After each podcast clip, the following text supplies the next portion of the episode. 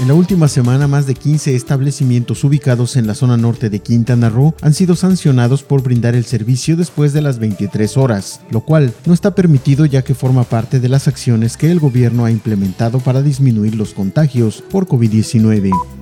La Comisión Nacional de Derechos Humanos informó que tras tener conocimiento sobre el asesinato de una persona por su orientación sexual y condición de salud, estableció comunicación con instancias federales y estatales para garantizar una investigación exhaustiva que brinde justicia a la víctima y a sus familiares.